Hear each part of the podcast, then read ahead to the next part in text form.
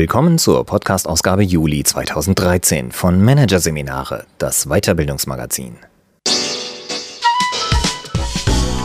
Dieser Podcast wird Ihnen präsentiert von Konkurrenzberater.de, systematische und professionelle Wettbewerbsanalyse für den Mittelstand. Der Konkurrenzberater zeigt, wie Sie Ihre Geheimnisse an die Konkurrenz verlieren und was Sie dagegen tun können. Weitere Podcasts aus der aktuellen Ausgabe behandeln die Themen Führungsprinzip Achtung, mehr Respekt bitte, Corporate MOOCs, The Missing Link und Zeitmanagement Ansatz Lifehacking, die Kunst der kleinen Kniffe. Doch zunächst Mitarbeiterführung aller Sprenger. Das Wesentliche von Reinhard Sprenger. Freiheit, Selbstverantwortung, Vertrauen, Motivation. Diese vier Worte bilden die Säulen des Führungskonzeptes von Reinhard Sprenger. Am 11. Juli wurde der bedeutende Managementdenker 60 Jahre alt. Anlässlich seines Geburtstages hat der Berater seine wesentlichen Gedanken zum Thema Führung erneut zusammengefasst. Der folgende Artikel fußt auf dem Buch An der Freiheit des anderen kommt keiner vorbei, das im Campus Verlag erschienen ist. Hier ein Kurzüberblick des Artikels. Wahlfreiheit. Warum Sie alles tun können und alles Konsequenzen hat. Warum Sie Ihr Leben frei gewählt haben. Selbstverantwortung wieso Führung mehr vom Lassen als vom Machen bestimmt sein sollte. Warum Vertrauen soziales Kapital schafft. Warum es mehr Vertrauen ins Vertrauen braucht. Warum Motivation hohen Einfluss auf Erfolg hat, Motivierung aber nicht. Und warum Mitarbeiter keine Reizreaktionsmaschinen sind. Freiheit. Wovon träumen Sie? Vom nächsten Urlaub? Von der nächsten Gehaltserhöhung? Von der neuen Liebe, die so ganz anders wäre als die alte? Die Antwort auf Fragen wie diese fällt meistens leicht. Es genügt ein Blick in die Werbeeinblendungen des Vorabendprogramms, um ein Bild davon zu gewinnen, wovon die meisten Menschen träumen. Von dem, was sie nicht haben. Warum aber leben sie ein Leben, das sie offenbar nicht leben wollen? Auch darauf fällt die Antwort selten schwer. Weil eben die Umstände so sind, wie sie sind, weil man morgens eben zur Arbeit muss und wegen der Kinder und so fort. Die Entfernung zwischen dem Leben, wie es sein könnte, und dem, wie es ist, für viele ist sie so groß wie die Entfernung vom Andromeda-Nebel zur Erde. Dies gilt besonders für die Arbeitswelt. Wie anders ist es zu erklären, dass die Umfragen zur Zufriedenheit im Job alljährlich zu erschreckenden Ergebnissen kommen. Jeder Zweite macht nur Dienst nach Vorschrift, jeder Dritte hat innerlich gekündigt, die Chefdiffamierungsbücher boomen. Die Unternehmen scheinen von Zombies bevölkert, die Tag für Tag an ihrem Arbeitsplatz erscheinen, ohne dort je anzukommen oder innerlich anwesend zu sein. Bekanntlich ist es der platonische Sokrates, der die Frage, wie man leben soll, erstmals ausdrücklich für sich selbst stellt und es ablehnt, darauf eine generelle, unterschiedslos auf alle Menschen zutreffende Antwort zu geben.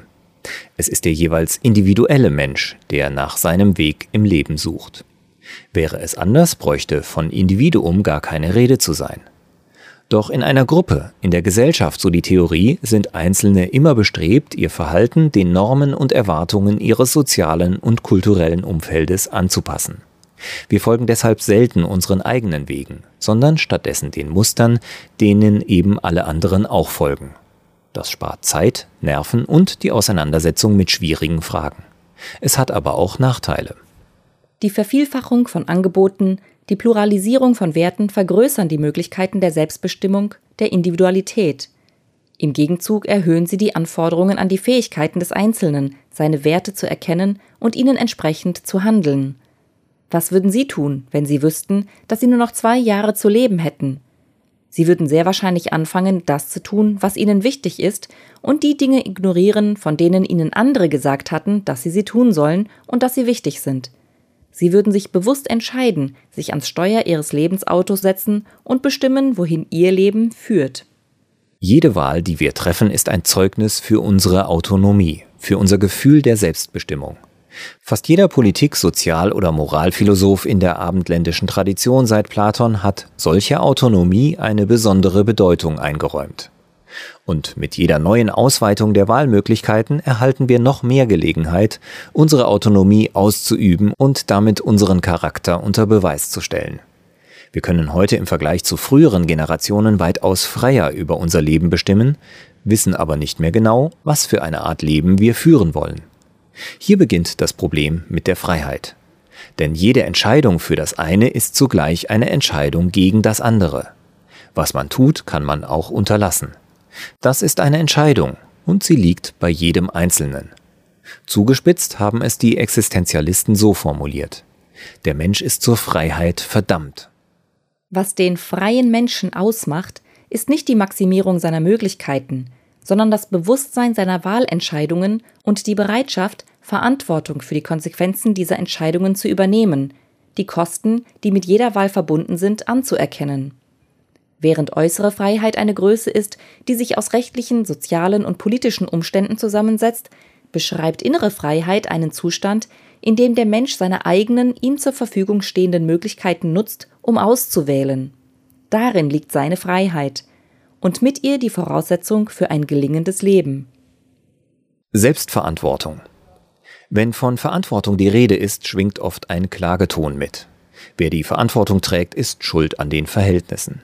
Die Politiker, die Manager, alle anderen. Ich jedenfalls bin es nicht. Im Unternehmen tragen zweifellos die Führungskräfte die Verantwortung.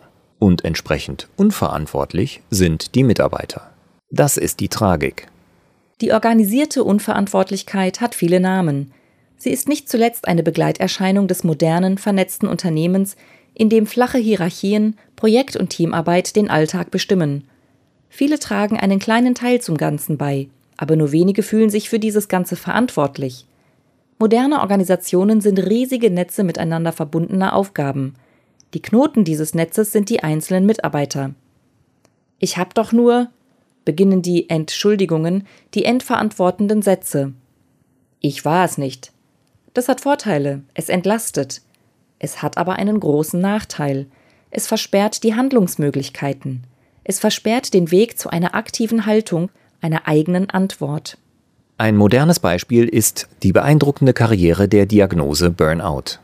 Dafür verantwortlich gemacht werden die steigenden Anforderungen der Unternehmen, die ständige Abrufbereitschaft, das Tempo, die Technik, die tausend E-Mails am Tag, das ganze Hamsterrad, aus dem es offenbar kein Entkommen gibt.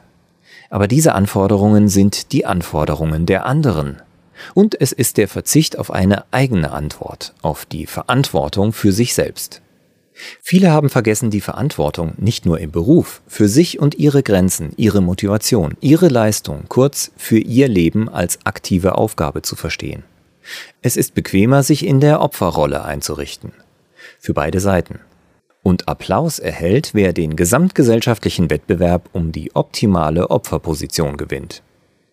Als wichtigste Führungsaufgabe gilt heute wie eh und je Ziele definieren, Ergebnisse und Mitarbeiter kontrollieren, sagen, wo es lang geht und schauen, ob auch alle anderen brav dort lang gehen. Dem muss entgegengehalten werden, die wichtigste Führungsaufgabe ist die Stärkung der Selbstverantwortung im Unternehmen. Dies gilt umso mehr, als es tendenziell immer weniger Führungskräfte mit immer größeren Führungsspannen gibt. Selbstverantwortung verändert das Handeln des Einzelnen, weil sie die Frage nach Verantwortung anders stellt. Anstatt Wer ist schuld? muss es heißen, was kann ich, daf was kann ich dafür tun? Wie kann ich die Aufgabe lösen? Führungskräfte sind nicht dafür da, andere an die Hand zu nehmen und zu den Lösungen zu führen, sondern dafür, die Bedingungen der Möglichkeit von Selbstverantwortung zu schaffen. Je mehr Verantwortung dem Einzelnen abgenommen wird, desto weniger Selbstverantwortung wird sich entwickeln. Freiräume, Spielräume, um eigene Antworten zu finden und zu verantworten. Mitarbeiter, die denken, anstatt zu kopieren, die kreativ sind, anstatt nur darüber nachzudenken, was der Chef möchte. Selbstverantwortung ist die Voraussetzung für Commitment. Eine Führungskraft, die Selbstverantwortung als zentralen Wert anerkennt, ist daher mehr vom Lassen bestimmt als vom Machen. Denn wer ein Problem hat, hat auch immer die Ressourcen, es zu lösen. Aber offenbar hat es Vorteile, auf Selbstverantwortung zu verzichten. Denn die Frage bleibt, warum tun das so viele? Die kürzeste Antwort lautet, weil Leiden leichter ist als Handeln, weil man passiv bleiben kann, weil man einen Jammerzirkel gründen kann, weil man sich legitimiert fühlt, mit seiner Hand in der Tasche anderer Leute zu leben. Doch nur wer die Verantwortung für sein eigenes Handeln übernimmt, gestaltet sich als Persönlichkeit. So wie Menschen mit Erfolgsintelligenz jede Form von Selbstmitleid ablehnen. Selbst wenn sie ungerecht behandelt wurden, geben sie nicht auf. Derjenige kommt also am weitesten, der bei sich selbst bleibt. Vertrauen. Vertrauen ist gut, Kontrolle ist besser. Für viele Menschen bildet dieser Satz die Grundlage ihres Menschenbildes. In einem Unternehmen, das auf die Herausforderung der kreativen Kräfte der Mitarbeiter zielt, wird es aber mehr darauf ankommen, sich der Erkenntnis des Freiherrn von Stein zu öffnen. Zutrauen veredelt den Menschen, ewige Vormundschaft hemmt sein Reifen. Je komplexer die Welt ist, desto wechselwirksamer sind Entscheidungen und Handlungen im Unternehmen und desto notwendiger ist das Vertrauen in Vertrauen. Der Vertrauensmechanismus senkt nicht nur die Kosten des Zusammenarbeitens, sondern ermöglicht erst Kooperation, die ohne Vertrauen gar nicht oder nur zu sehr hohen Kosten zustande käme. Vertrauen schafft im Unternehmen wie im Alltag soziales Kapital. Deshalb wird eine durch Vertrauen geprägte Organisation langfristig Vorteile haben. Diese Vorteile nehmen mit dem Grad an Unsicherheit und Häufigkeit der Kooperationen zu. In einer unsicheren Welt wächst der Bedarf an Vertrauen rasant. Vertrauen eröffnet Entwicklungsmöglichkeiten, schafft Gelegenheiten für gemeinsames unternehmerisches Handeln. Die Bereitschaft zu vertrauen wird jedoch wesentlich von den institutionellen Rahmenbedingungen bestimmt. Wie hoch ist die Verregelungsdichte? Lohnt sich Vertrauen als Strategie oder wird es bestraft? Ist es möglich, mit Vertrauen zu führen? Immer wieder lautet die Antwort Nein. In der Tat, die Umstände sind nicht ermutigend. Gerade in großen Unternehmen erdrücken Hierarchien jede aufkeimende Ehrlichkeit. Doch in ihrem persönlichen Umfeld kann jede Führungskraft sich direkt um ein Mehr an Vertrauen bemühen. Sie können sich von den Misstrauensinszenierungen abkoppeln. Vertrauen ist keine Frage von Leitbildern und Mission Statements. Sie ist eine Frage des konkreten Verhaltens einzelner Personen, und zwar vor allem im Konfliktfall. Dieses Verhalten, dieses Handeln entscheidet darüber, ob sich eine Vertrauensatmosphäre entwickeln kann. Und wer ist diese Person? Sie. Eine Vertrauenskultur ist eine Leistung, die Sie für die Zusammenarbeit und das Zusammenleben mit anderen Menschen erbringen können so wie Sie sich verhalten, vor allem bei Konflikten und in schwierigen Situationen, so werden Sie die Vertrauenskultur prägen oder zerstören. Was tun Sie, wenn jemand einen Fehler macht? Was tun Sie, wenn Sie jemand kritisiert? Wie reagieren Sie, wenn Ziele nicht erreicht werden? Starkes Vertrauen, eine Vertrauenskultur im Unternehmen fällt nicht vom Himmel. Sie ist gemacht. Sie braucht eine kritische Masse an Handelnden, vor allem unter den Führungskräften. Vertrauen ist nicht planbar. Deshalb hat es einen schweren Stand. Im traditionellen Management ist es unhandlich. Es fehlt am Mut, sich verwundbar zu machen. Demgegenüber steht die bekannte schnelle Zerstörbarkeit von Vertrauen. Oft genügt eine einzige Enttäuschung, um Vertrauen langfristig zu erschüttern. Vertrauen gründet auf der Erwartung, dass die Gemeinsamkeit des Vertrauens den Beteiligten bewusst ist. Auf Vertrauen gründet das Zusammenspiel in Orchestern, in Vereinen, in Partnerunternehmen. Wir neigen dazu, unsere eigene Vertrauenswürdigkeit zu überschätzen und die anderer zu unterschätzen. Nach dem Motto Der Ehrliche ist der Dumme glauben wir, dass Vertrauen erst verdient werden muss. Es fehlt die Überzeugung, dass die anderen kooperieren. Wir vertrauen zu wenig darauf, dass die anderen vertrauen. Ja, wenn. Diese Haltung verhindert, dass sich Vertrauen verbreitet, Stattdessen setzt sie eine Spirale des Misstrauens in Gang, in der jeder dem anderen als möglichem Trittbrettfahrer misstraut. Deshalb braucht eine Vertrauenskultur vor allem Vertrauen in Vertrauen. Das Vertrauen in die Vertrauensbereitschaft anderer, egal ob Chef, Kollege, Mitarbeiter. Jeder ist zugleich Vertrauensgeber und Nehmer. Vertrauen bezieht seine Kraft aus der kollektiven Vorteilhaftigkeit von Vertrauen. Es gründet auf der Erwartung, dass die Gemeinsamkeit des Vertrauens allen bewusst ist. Es geht nicht darum, ob dies wahr oder falsch in einem wissenschaftlichen Sinn ist. Es geht darum, dass es pragmatisch sinnvoll ist, davon auszugehen, dass die Menschen normalerweise gute Absichten haben und wohlmeinend sind. Ein auf kurzfristigen Vorteil bezogener Eigennutz ist unklug. Der kluge Egoist kooperiert. Motivation das große Zauberwort des modernen Managements lautet Motivation. Jeden Tag werden Seminare veranstaltet, jeden zweiten Tag erscheint eine Studie zu den neuesten Methoden, und jeden dritten Tag eine andere, die konstatiert, dass sich trotz all der Motivierung, der ausgeklügelten Incentives und den Aussicht gestellten Boni-Bonbons im Kern kaum etwas verändert an der durchschnittlichen Motivationslage der durchschnittlichen Mitarbeiter im Unternehmen. Ein kleiner Teil der Belegschaft ist hoch motiviert, ein größerer Teil ist indifferent und ein großer Teil macht schlicht Dienst nach Vorschrift. Dass es hier aber einen Zusammenhang geben könnte, dass die mangelnde Motivation des einen und die gesteigerten Motivationsbemühungen der anderen, dass die vielen Incentives und das verbreitete Ideal vom steuerbaren, motivierbaren Mitarbeiter in einem anderen als dem weithin behaupteten Wirkungsverhältnis stehen, das hat sich bis heute leider noch kaum herumgesprochen. Denn wie anders wäre es zu erklären, dass am Credo der Motivierung als maßgeblicher Aufgabe des Managers festgehalten wird? Das dahinterliegende Denkmodell ist ebenso schlicht wie falsch, weil es zwei Beobachtungen in eine Ursache-Wirkungsbeziehung stellt, die je für sich einen richtigen Kern haben, aber nicht zusammengehören. Richtig ist, dass die Motivation einen hohen Einfluss auf den Erfolg hat. Nicht richtig ist, dass dies auch für die Motivierung gilt, das Bewegen von außen, das Anschieben anderer, wo man sie gerne haben möchte. Ob mit Zuckerbrot oder Peitsche, Jegliche Motivierung geht davon aus, dass der andere nicht von sich aus das tut, was er sollte, und einen braucht, der ihn antreibt.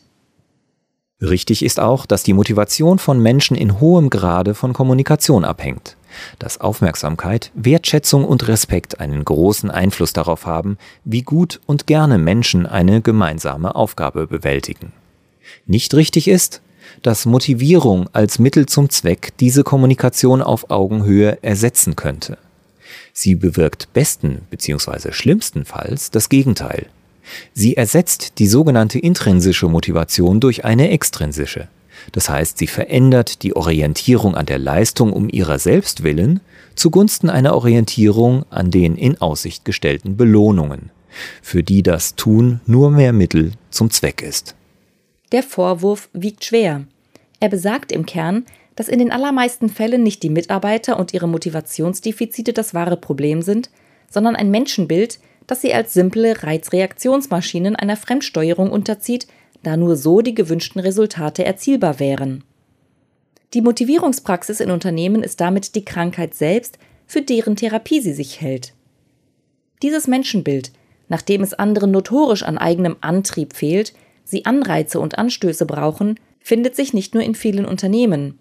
Es findet sich, zumindest in Teilen, auch wieder im Verhältnis von Staat und Bürgern.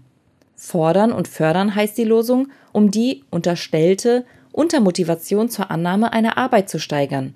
Finanzielle Anreize sollen die Motivation zur Familiengründung erhöhen. Die Liste ließe sich lange fortsetzen. Dagegen einzuwenden und einzufordern ist ein Menschenbild, das Abstand hält aus Respekt vor dem Anderssein des anderen das von Fremdsteuerung absieht zugunsten eines Vertrauens in die Eigensteuerung des Individuums. Ein Menschenbild, das dem Individuum mehr zutraut als ein Handeln entlang schlichter Reizreaktionsschemata. Ein Menschenbild, das die Basis bildet, um auf Motivierung zu verzichten und die Lücke zwischen erwünschtem und erwartetem Verhalten nicht mehr manipulativ zu schließen versucht, sondern auf der Basis von Vereinbarungen und Vertrauen in die Selbstverantwortung des Einzelnen für seine je individuelle und situative Leistungsbereitschaft und Entscheidungen. Für Führung ergeben sich daraus weitreichende Konsequenzen, die auf einen simplen Nenner gebracht werden können. Anstatt den Mitarbeiter in einer Endlosschleife von Anreizen zu dem gewünschten Verhalten zu bewegen, käme es darauf an, ihn ernst zu nehmen, ihn in seinem So-Sein wahrzunehmen und die eigenen Erwartungen zu kommunizieren. Würden Führungskräfte nur halb so viel über die Motivierung ihrer Mitarbeiter und stattdessen über ihr Menschenbild, ihre eigenen Motive und Erwartungen nachdenken, wäre viel gewonnen.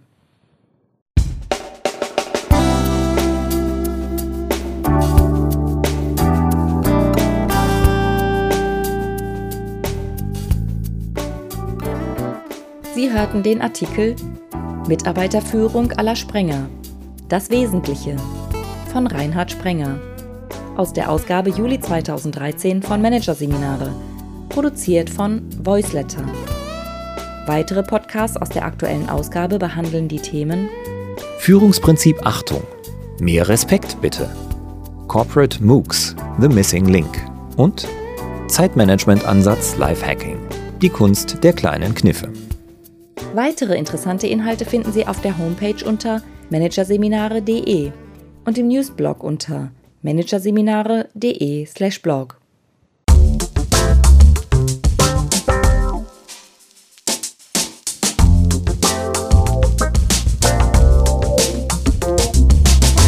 Das war der Podcast von Managerseminare, das Weiterbildungsmagazin. Ausgabe Juli 2013. Dieser Podcast wird Ihnen präsentiert von www.konkurrenzberater.de. Mit einem Minimum an Aufwand vor der Konkurrenz schützen. Übrigens, immer mehr mittelständische Unternehmen investieren in eine professionelle und systematische Wettbewerbsbeobachtung und sind dadurch schneller als Sie, positionieren sich besser und machen mehr Umsatz. Mehr Informationen dazu wie Sie durch Konkurrenzanalyse aufholen können, finden Sie unter www.konkurrenzberater.de.